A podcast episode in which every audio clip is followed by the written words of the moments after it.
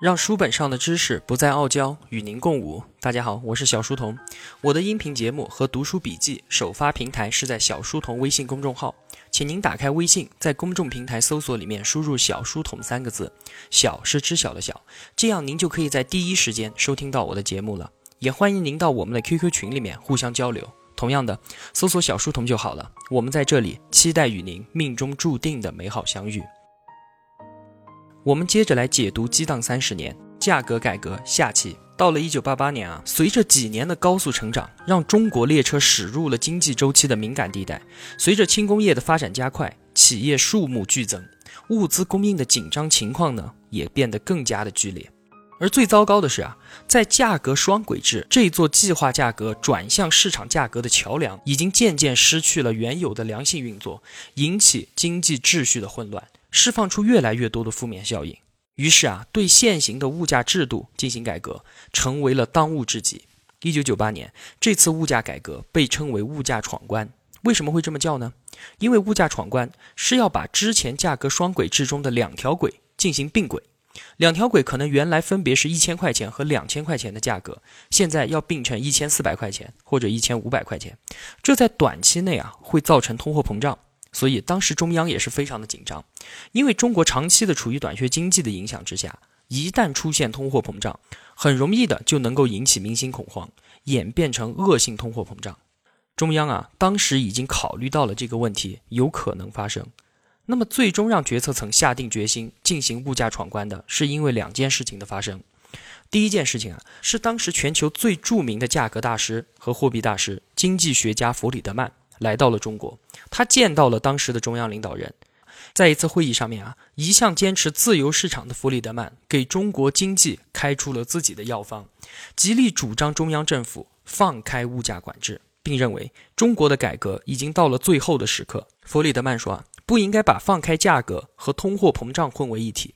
如果放开价格，在最初的几天，人们可能会感到痛苦，但是很快就会发现，价格并不一定会轮番的上涨。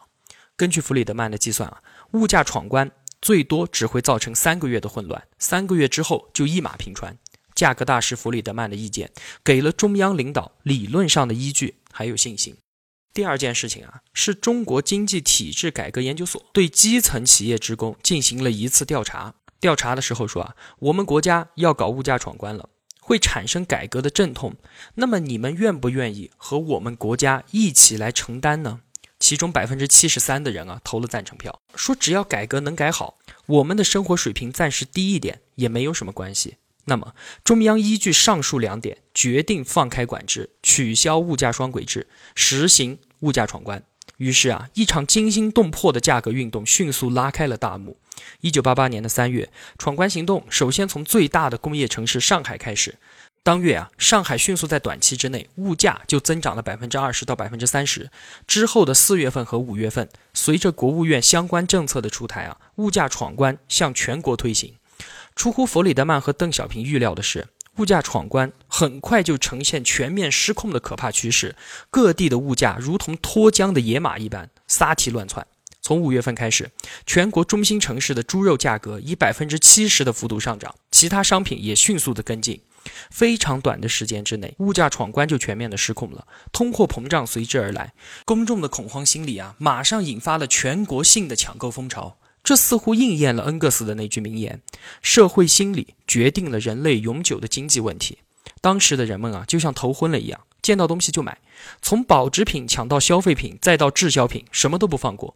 电视机只要有图像的就报，电风扇能转的就买，电冰箱有冷气的就要。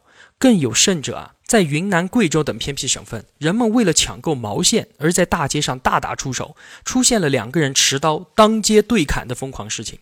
物价的上涨让全国各个阶层的人啊都大呼吃不消了。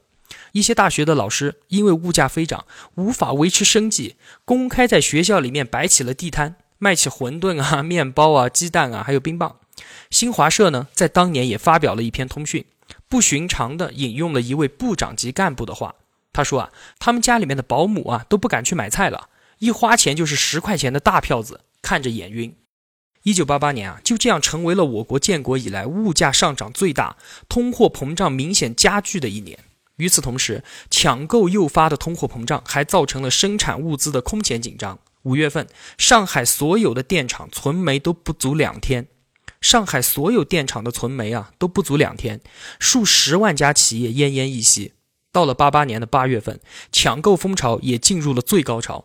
在上海啊，市政府不得不采取紧急措施，实行凭票供应一些生活物资。当时就有这样的规定：上海居民购买铝锅只能以旧换新，一只换一只；新婚夫妇要凭当年八月二十九号以后的结婚证书还有户口本，才能够买到铝锅两只，铝壶一只。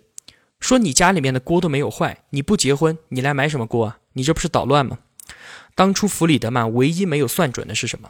就是我们这个国家啊，长期是处于一个短缺经济当中。当工人们填完了问卷调查，说我愿意跟国家一起承担改革带来阵痛的时候，回到家就把所有的水缸里面的水倒光，去买米把它们填满，因为要涨价了，快去抢购一点油，抢购一点米回来。所以，一九八八年的冬天，全国都乱掉了。八八年成为了改革开放后最混乱的一年。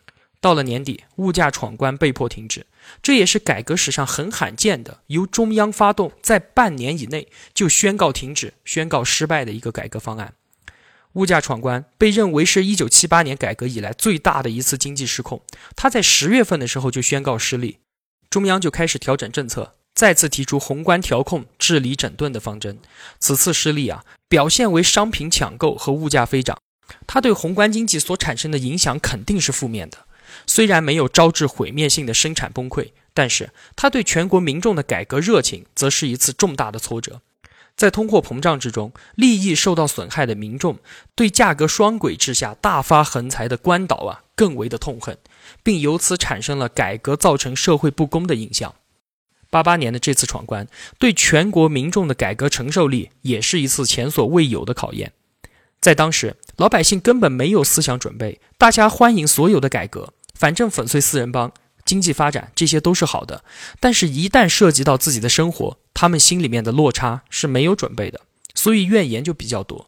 从八十年代后期啊，人们就说捧起碗吃肉，撂下筷子骂娘，这个是很典型的反映了中国当时老百姓的心态啊。吃肉表示你生活好了，你捧起碗来吃肉，撂下筷子骂娘，这也是一个普遍的现象，就是抱怨嘛，什么什么又涨价了，腐败了，这个那个的。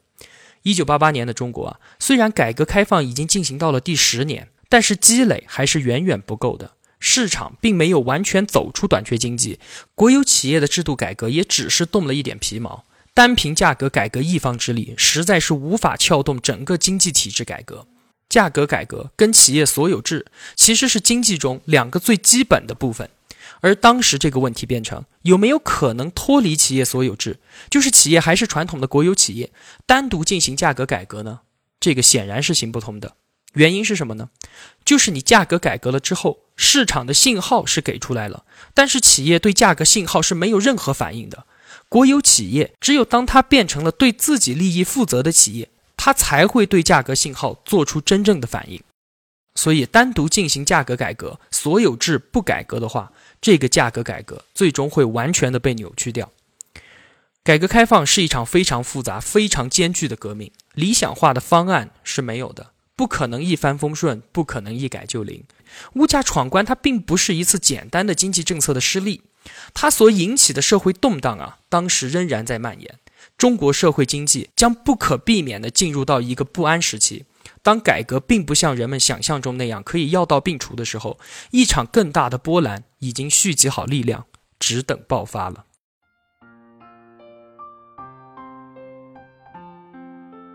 小书童不才，在您面前献丑，只愿与您结伴而行，让求知的路上不再孤单。以上仅为学习所得，与您分享，如有偏误，还请斧正。小书童在此叩首。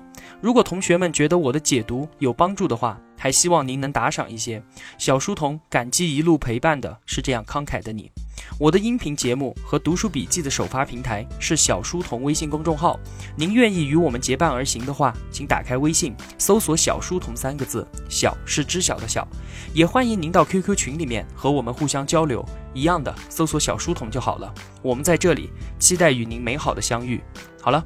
让书本上的知识不再傲娇，与您共舞。小书童与您不见不散。